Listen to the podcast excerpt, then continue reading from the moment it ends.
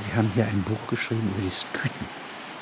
Und das ist ja ein merkwürdiger Ausdruck, Skythen. Es gibt ja russische Dichter, die sagen, wir Skythen. Das sind Sammelbegriffe.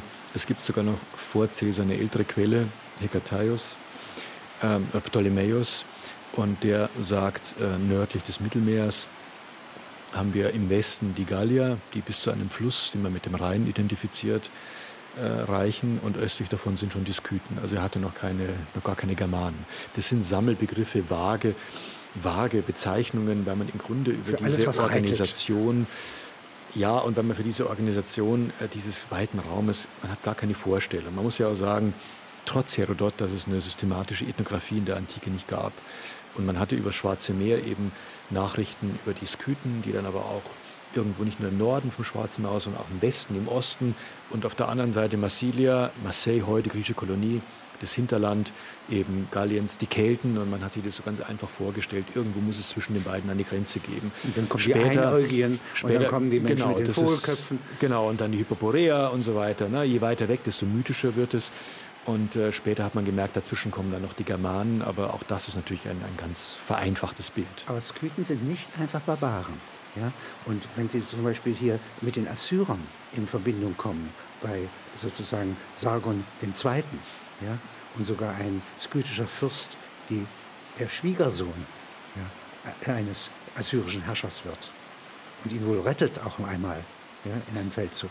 Ja? man muss sagen, dass die Skythen von Osten, das schreibt doch Herodot, von Osten im Raum irgendwo östlich des Urals nach Westen gekommen sind und haben dann aber relativ bald von dem heutigen Südrussland den Kaukasus überquert nach Vorderasien und sind dort einige Zeit aktiv gewesen als Söldner, muss man ganz klar sagen. Sie haben mal für Meder, für die Meder gekämpft, mal für Urartu, mal für die Assyrer. Und diese Geschichte, auf die sie sich beziehen, da waren, haben sie sich mal mit den Assyrern verbunden, verbündet und haben den Assyrern bei wichtigen Kämpfen beigestanden. Also sie haben sich da, kann schon sagen, an jeden verkauft, der gut bezahlt hat. Sind auch mal Stadtwache in, in äh, Athen. Genau, sie waren auf äh, eine Polizeitruppe in Athen. Gelten als Sklaven. Polizeisklaven. Interessant. Naja, aber der Begriff Skythen ist trotzdem irgendwo auch immer mit etwas Barbarischem verbunden gewesen. Wenn Sie die Berichte äh, von Herodot weniger, aber dann alles, was danach kommt, auch in die Röme, römische Zeit hinein, über die Skythen, das ist immer, also schreckliche Geschichten werden über sie verbreitet. Das ist irgendwie so ein, so ein Topos für, für barbarisch, eiskalte Gebiete. Es wird über sie berichtet zum Beispiel, dass sie den Wein, äh, weil es dort so kalt ist, ist der in Blöcken gefroren und der muss immer erstmal zerhackt werden und aufgetaut, bevor man den trinken kann. Nicht maßlos überzogen. Natürlich war es damals deutlich kühler als im Athen, aber ich meine, das, ne, das sind so, so Dinge, die einfach eine maßlose Überzeichnung. Der, der Skythenbegriff wird ja in der römischen Zeit auch noch beibehalten obwohl die Skythen in der römischen Zeit längst von den Sarmaten abgelöst wurden, die ähnlich lebten wie die Skythen, aber man hat sie immer noch so als, als Skythen bezeichnet. Das ist ein Begriff, mit dem man bestimmte Vorstellungen verbunden hat einfach. Und sie haben Sklaven, die geblendet werden, ja, damit sie nicht beim Milchmachen, ja, beim äh, Stampfen der Butter, ja, Gut, das ist etwas, was, was Homer schon überliefert und ähm, da muss man sicher auch sich äh, vieles ins Reich der, der Legende verweisen. So wie wir heute im Westen oft über Russland sprechen, nicht? Gibt es ja auch manchmal Geschichten, die nicht wirklich stimmen. Ja, dass man also immer nur ein Wassergläser und Wodka trinkt, ähm, ist ähm, nicht immer so wahrscheinlich. Aber es scheint ein Bedürfnis zu sein, also Problemexport ja, durch Fantasietätigkeit. Ja, nicht? ja, es ist natürlich das, das Klischees, also die werden ja weit getragen und die haben die Russen natürlich von uns ganz genauso. Das ist wie sieht so ein Scooter aus?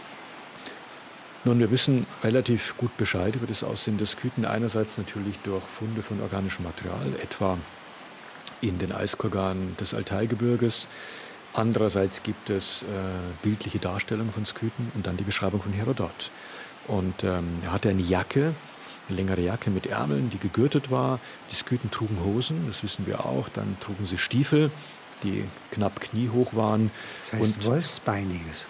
Wolfsbeinig seien sie. Eben mit, wenn man sich vorstellt, eben mit Fell, Fell, die sozusagen entweder als Hosen, als Leggings oder sowas getragen wurden oder eben als Stiefel, dann sieht das natürlich, mag das für einen Griechen wolfsbeinig aussehen. Dann hatten sie Filzhaube auf dem Kopf, die sind äh, bei den Saken, die ja mit den Sküten verwandt sind, äh, aus Zentralasien, die sind ja auf den äh, Reliefs des äh, Apadana-Reliefs in Persepolis dargestellt. Sieht das so wie ein Kosaker aus? Nee, nee, das, die Kosaken hatten ja so zylindrische, hohe Felshauben, ja. sondern es sind so spitz zulaufend, leicht nach vorne gebogen. Ach, die äh, solche Mützen. Ja, die phrygische ist, dann so ähnlich, aber ja, es sieht sehr ähnlich aus, ja. Jetzt äh, es gibt welche, die nur zwei Rinder haben oder Ochsen, ja, die gelten nicht. Ja, das sind Arme. Ja, nicht. Und es gibt ganz Reiche. Sie haben ja jetzt hier mal zwei Entdeckungen direkt gemacht, ja, nicht? Also einmal 2001 im Tal des Zaren bei Arzan. Wo liegt das? Aschan liegt äh, in dem nördlichen Tuva. Tuva ist äh, eine autonome Republik, Teil der Russischen Föderation. Tanutuva hieß das. Früher. Genau, Tanutuva an den Quellen des Jenisei, unmittelbar nördlich der Mongolei. Kurgan ist im Grunde, das, äh, in der Steppe benutzt man dieses Wort für Grabhügel. Es war ein Grabhügel, die sind als solches obertägig sichtbar, als Grabmal. Also über dem Grab wird ein Hügel aufgeschüttet und weil sie natürlich sichtbar sind, sind sie zu allen Zeiten immer wieder geplündert und beraubt worden. Schon von Skythen selbst im Mittelalter, in der Neuzeit. Der Hügel, den wir damals dort Gold ausgegraben haben. Ja, drin. man wusste, die sind sehr reich ausgestattet mit Gold, es ist viel Metall.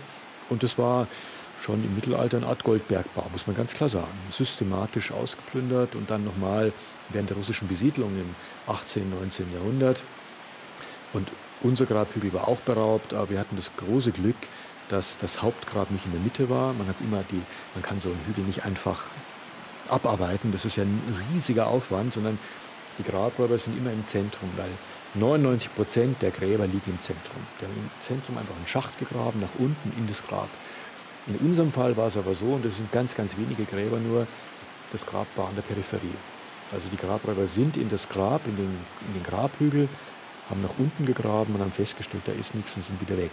Und spätere Grabräuber sahen natürlich den Raubschacht und haben gesagt, nun gut, das ja, ist ohnehin beraubt. Wir haben auch gedacht, wir haben auch gedacht, das Grab ist sowieso leer, uns haben andere Dinge dort interessiert und wir hatten dann das große Glück, die Belohnung, reiner Zufall, dass das Grab, weil es peripher lag, noch erhalten war. Und was haben Sie da gefunden? Nun, es waren insgesamt 5600 Goldobjekte, insgesamt 9000 Funde aber 5600 eben aus Gold und äh, 20 Kilo massives Gold und eben nicht nur das Besondere der Materialwert, diese 20 Kilo Gold, sondern das waren wirklich Meisterwerke der Tierstilkunst, die man in dieser Qualität so weit im Osten sich gar nicht hätte vorstellen können. Und das ist immer wichtig. Es geht ja jetzt nicht nur um diese 20 Kilo Gold, sondern dass der Fund ja auch mehr jetzt ein, einem Aussagen lässt über die Struktur, über die Kulturen in diesem Raum. Man kannte von Parallelen schon aus Tuba zu einzelnen Elementen dieses Fundes, zu einzelnen Stücken. Aber diese unglaubliche Qualität, wie zum Beispiel der Halsreif des Mannes, war ein Doppelgrab, ein Mann und seine Frau, die gemeinsam bestattet wurden. Zwei Kilo schwerer goldener Halsreif. Und um den Halsreif herum waren vier parallele Friese mit Tieren. Also ein Band, was viergeteilt war, mit Kamelen, äh, Panther, Pferde, Hirsche, Wildschweine, was so die natürliche Lebensumwelt war. Und das war spiralförmig um diesen Ring gewickelt. Also das ist eine, eine, eine Qualität der Als Arbeit. Als Halsschmuck. Als Halsschmuck. Wir wissen, der Halsreif, der goldene Halsreif war schon ein Statussymbol für den Krieger, für eine bedeutende männliche Persönlichkeit. Aber in dieser Qualität das herzustellen, oder die Pfeilspitzen des Kriegers, die Pfeilspitzen waren aus Eisen, aber sie waren vergoldet. Und sie waren dreikantig, also drei Seiten der Pfeilspitze waren vergoldet und die war vielleicht so zwei Zentimeter lang. Und dort kann man erkennen ein, einen Adler, der sich auf, ein, auf eine Ziege stürzt, auf allen drei Seiten.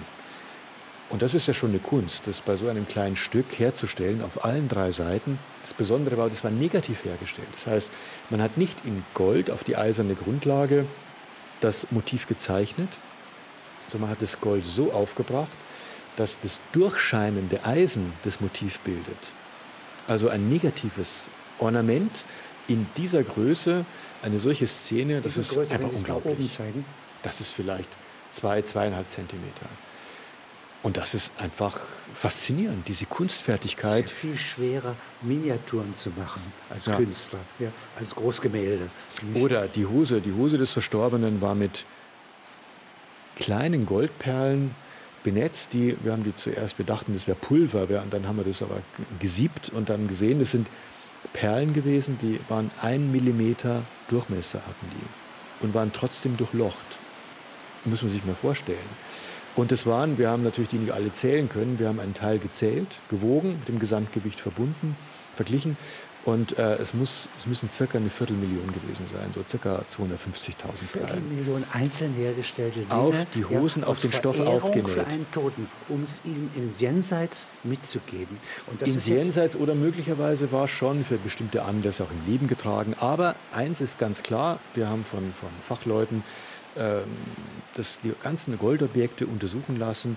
Es ist entweder wirklich speziell nur fürs Grab hergestellt worden oder er hat es vielleicht noch ein paar Mal in seinem Leben getragen, aber häufiger nicht. Es sind keine Abnutzungsspuren, zum Teil sind an den Objekten, auch am, am übrigen Schmuck, Grate. Es ist ja so, wenn Sie äh, Goldobjekte gießen, dann entstehen solche Kanten. Da kann man sich ja verletzen und die werden immer so ein bisschen abgearbeitet. Das war bei vielen gar nicht der Fall. Das heißt, es war klar, der trägt es ein, zwei Mal im Leben oder vielleicht wirklich nur für den Tod. Aber eine Viertelmillion solcher Perlen herzustellen und auf die Hose aufzunehmen, das heißt, das muss ja schon Jahre vorher mit den Arbeiten begonnen haben. Also es ist ja auch eine unglaubliche Wertentäußerung dieser Gemeinschaft, deren Häuptling oder Big Man dieser, dieser Verstorbene war. Also das ist schon, das zeigt, welche, welche Dynamik hier plötzlich eine soziale Schichtung bekommt. Und das ist ja an dem Skythenphänomen vielleicht das Interessanteste. Vorher, bis zum Beginn des ersten Jahrtausends, bis zum Ende der Bronzezeit, haben wir ja schon ein bisschen soziale Differenzierung, aber die Gräber sind alle sehr egalitär und plötzlich eine solche Dynamik. Das ist materialisierte Reichtum. Autorität. Ja. ja. Da kann man sozusagen Autorität, Institution, vorgefasstes Vertrauen, Charisma quasi fassen. Genau. Nicht? Nicht nur materialisiert, sondern auch monumentalisiert mit diesen riesigen Grabhügeln. Die normale Bevölkerung, das sind so ganz kleine Haufen. Das macht man nicht für einen Tyrannen. das kann der nicht bestellen. Ja. Nicht? Denn die Sorgfalt ja, im Einzelnen, die könnte man ja gar nicht äh, durch Gewalt herstellen. Wie sind Sie darauf gekommen? Man sagt, Sie haben Reiseberichte aus dem 18. Jahrhundert gelesen über diese Gegend. Und dann haben Sie nachgefasst. Ja, wir haben natürlich auch schon ähm, die Forschungen aus früheren Zeiten in dieser Region uns vorgenommen. An diesem Fundort Ajan hat man in den 70ern schon einmal gegraben und hat dort einen hochinteressanten Kurgan festgelegt, festgestellt, der aber leider auch vollkommen beraubt war. Dort waren nur noch wenige Funde. Allerdings, die wenigen Funde, die dort waren, gehörten zu den ältesten aus der gesamten Skythenzeit überhaupt spätes 9., frühes 8. Jahrhundert. Man dachte bisher immer, die Skythenzeit beginnt so ab dem 7. Jahrhundert. Und damit die deutlich älter, nochmal um fast ein Jahrhundert älter. Und da wollten wir, und solche Funde gab es nur aus Ajan, da wollten wir noch einmal hin, um diese früheste Schicht, wo es chinesische Einflüsse gibt, um mal zu sehen, wie, wie ist diese skythische Kultur eigentlich entstanden, dieser Tierstil und all das, und dem nochmal nachzugehen. Deshalb haben wir dort überhaupt gegraben. Und wir haben nicht die Hoffnung gehabt, da jetzt nochmal ein reiches Königsgrab zu finden, sondern wir haben einfach gehofft, dass trotz der Beraubung vielleicht noch ein paar Objekte bleiben, wir neue äh, Datierungen, naturwissenschaftliche Datierungen machen können, um diesen, diese Entstehungsschicht der, der, der skythischen Kultur nochmal etwas weiter zu unterfüttern. Das Ergebnis war dann etwas anders. Unser Fund war jünger, 7. Jahrhundert, gehört also nicht zum ältesten, aber natürlich durch ähm, durch diesen wirklich sensationellen Fund natürlich was ganz Besonderes. Aber dieser Beruf ist das Gegenteil eines Stummgelehrten. Der muss hinfahren, ja, ins Feld. Ja. Man und muss immer hinfahren. Und Sie, Sie können da in Zelten und so weiter lagern da. Das dauert ja lange. Ja. Ja, das ist, man darf sich die Archäologie jetzt nicht als eine Indiana Jones Romantik vorstellen. Ich sage Ihnen ganz ehrlich, wir würden alle lieber in ein bequemes Hotel gehen oder uns ein Haus mieten irgendwo. aber, aber es gibt es halt vielfach nicht. Man kommt gar nicht drum rum. Wo ist also, das nächste Hotel gesehen von diesem Hügel? Gut, es ist in etwa 30 Kilometer Entfernung, aber wenn Sie das sehen würden, dann würden Sie lieber im, im, äh, im Zelt schlafen. Jetzt gibt es den Sommer 2006. Im Permafrostboden des Altaigebirges ja, finden Sie eine Eismumie 2500 Jahre alt. Man könnte bei dem Goldfund von Arjan mit diesen 5600 Goldobjekten, da kann man in Anführungszeichen von einem König vielleicht sprechen. wobei wir die Sozialstruktur dort nicht genau kennen, aber das war sicher eine absolute, ein Angehöriger der absoluten Führungselite. Äh, diese Eismumie im Altai war ein, würde ich mal sagen, ein besser gestellter Krieger. Ähm, in diesem Grab ist aufgrund der Tatsache, dass es auch im Sommer, wir waren dort Juni, Juli oben, immer wieder zwischendurch Schnee, nachts unter Null. Das hat, hat natürlich besondere Haltungsbedingungen für organisches Material. Das heißt, der Verstorbene bleibt erhalten. Seine Bekleidung, er ist gleichsam, ja, er ist nicht zufällig mumifiziert. Man, die, diejenigen, die das Grab angelegt hatten, wussten, dass die Körper mumifiziert werden, natürlich weil man hat die Eingeweide entnommen, man hat, also nicht jetzt bei unserem, das ist nicht mehr feststellbar, man hat aber andere Mumien gefunden, dort hat man teilweise das Gehirn entnommen, man hat die Eingeweide entnommen, man hat sie regelrecht ausgestopft mit, mit Stroh, mit gehäckseltem Material und wieder zugenäht, mit Pferdehaar dann den Unterkörper wieder zugenäht. Also man hat die schon präpariert. Man hat die Weichteile, die schnell vergehen, einfach entfernt. Das macht man ja nur, wenn man weiß, dass hier eine Mumifizierung eintritt, eine natürliche gleichsam. Aber das Spannende ist auch der Verstorbene mit seiner Tätowierung am Körper. Wir haben noch Teile des Oberkörpers, da waren noch Reste von Tätowierungen. Sein Pelzmantel, eine Leinenhose, Filzstiefel, eine Filzkappe, alles komplett erhalten. Ein Krieger, aber in Ajan, der Halsreif, zwei Kilo massives Gold. Unser Krieger im Altai, ein holzgeschnitzter Halsreif, auch mit Tierfiguren, eine wunderbare Arbeit, aber natürlich nur noch mit ganz dünner Goldfolie überzogen. Also sieht man schon die graduellen Unterschiede, aber man wollte so sein, als ob. Man wollte sich schon mit einem golden anmutenden Halsreif präsentieren. Warum das gehörte einfach dazu. Personen so hoch im Gebirge äh, hier äh, bestattet? Also man ist nicht gezielt so hoch gegangen, das glauben wir nicht, um dort ihn zu bestatten, sondern in dieser Zeit des späten vierten, frühen dritten Jahrhunderts, als man dort überhaupt hochgegangen ist, ähm, hat man wahrscheinlich einfach die, die, die Nomadengruppen, die dort oben waren, haben, die dort oben gestorben sind, deren Gräber hat man dort angelegt. Also man ist nicht eigens dort hoch, sondern man ist mit Sicherheit auch oben gewesen und hat dort, äh, ähnlich wie heute auch, die, die, es sind Kasachen, die in diesem Gebiet äh, leben, auf der kasachischen, russischen und mongolischen Seite. Das ist ja ein Dreiländereck im Altaigebirge. Äh, die leben zum Teil noch heute so. Das heißt, dass der Sohn des Zeus und der Schlangenfüßchen Echidna ja, am Don ja, den Heron äh, der Skythen hervorgebracht hat. Das ist eine hohe Abstammung. Nicht? Also ist ja noch höher als Cäsar. Ja, das ist natürlich bei den Skythen, vor allem im Nordschwarzmeerraum, die waren ja sehr stark gräzisiert bereits. Also man muss sich vorstellen, die Skythen tauchen von Osten kommend in diesem Gebiet auf, in den heutigen ukrainischen, südrussischen Steppen. Und annähernd zur selben Zeit setzt die griechische Kolonisation ein, die ja nicht nur nach Italien bis nach Spanien und so weiter geht, sondern ja auch ins Schwarzmeerraum, ins Schwarzmeergebiet und dort Olbia und andere Plätze anlegt. später. Das ist dann die spätere Entwicklung, gehört dann wesentlich in die Römerzeit, aber eben in dieser frühen Periode kommt es zu einem ganz engen Kontakt. Herodot, der ja am meisten über die Skythen geschrieben hat, das was uns jedenfalls überliefert ist, hat vermutlich, ist da nicht viel gereist, er war in Olbia. Und die ganzen Händler, die äh, mit, die bei den Skythen waren, die haben ihn offenbar mit den wichtigsten Informationen versorgt. Und da ist natürlich eine sehr starke, wir wissen von griechischen Königen, und Herodot spricht von, von, von Basileus als Bezeichnung auch für die, für die oberste Führungsschicht der Skythen, dass so manche reiche, äh, hochstehende Skythen, dass die bei den Skythen gelebt haben und dann sind die in die griechische Stadt wieder gegangen, haben sich wie Griechen gekleidet, haben wie Griechen gelebt. Also das war schon eine ganz bemerkenswerte äh, Koexistenz unterschiedlicher Kulturen, die sich gegenseitig beeinflusst haben, die sich angenähert haben, die trotzdem sehr verschieden blieben. Ähm, aber da, ja, es gibt solche Grenzen, es gab wirklich Grenzgänger zwischen diesen Kulturen. Und dass dann so ein Mythos entsteht, ist natürlich ganz klar. Man will die, ich meine, die Etrusker haben sich auf Aeneas und die ausgewanderten Trojaner zurückgeführt, ne, um ihre eigene Bedeutung ihres etruskischen Königsgeschlechts oder die Merowinger. Der Merowech hat sich auch auf die, auf die Trojaner zurückverfolgt. Wir haben am Jenisei, nördlich von Tuba, auch noch einmal den Kurgan gegraben. Zehn Meter hoch, eine gigantische Anlage. Das Zentralgrab war beraubt, ein paar Goldstücke waren noch drin. Und da ist Folgendes passiert. Ich nahm an, dass die Beraubung neuzeitlich ist. 18. bis 19. Jahrhundert. Russische Grabräuber.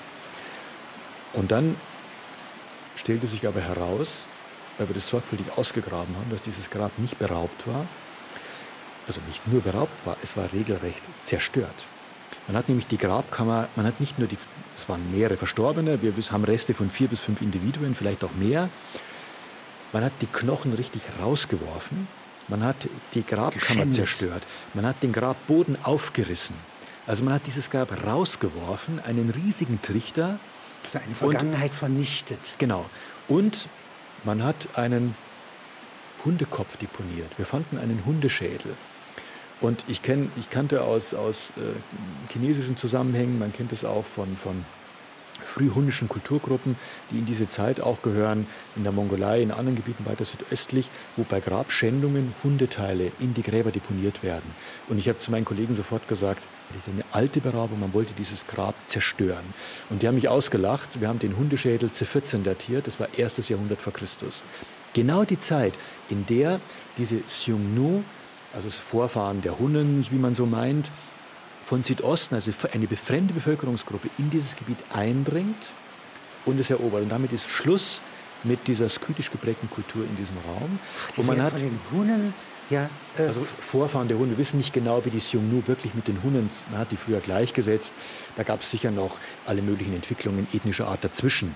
Aber eben ein, ein, eine sehr stark asiatische Bevölkerung, die von Aber Südosten... Ein überwältigt das Skytische... Was Südosten, von Südosten in dieses Gebiet eindringt, sie dieses Gebietes bemächtigt und offenbar, das war nämlich ein Hügel in diesem Gebiet, wo es tausende von Kurganen gibt, diese eine Nekropole, dort sind 12, 13, 14 gigantische Kurgane. Das war sicher die Königsnekropole dieser ganzen Region, die Herrscher der Region. Und mit Sicherheit, und das zeigen ja immer wieder Kultplätze für Opferungen, das, das war die, die Verstorbenen, wie Sie es vorher gesagt haben, haben Kraft, haben Macht ausgeübt, immer noch. Das war wirklich eine Macht, die sich einfach erhalten hat, die noch legitimiert war und Legitimierung auch verleihen hat, verliehen hat. Und das wollte man im, im Zuge einer wirklich klassischen Damnatio Memoria einfach zerstören, vernichten. Man wollte das beenden und da gehört es nicht nur dazu, dass man es beraubt, sondern man muss es zerstören, man muss es schenken, man hat einen Hundekopf reingelegt. Andernfalls ist die Autorität der Vergangenheiten, der mächtigen Vorfahren, der, der, der, der Gegner, ja, nicht bewältigt. Aber wie mächtig muss man sein? Und wir haben das hintergesehen, alle diese Hügel, wir haben sie natürlich nicht ausgegraben, aber alle hatten an derselben Stelle einen solchen riesigen Trichter welche Mühe hat man auf sich genommen, um die Macht, die von diesen Kurganen ausgeht, zu zerstören? Weise zu brechen.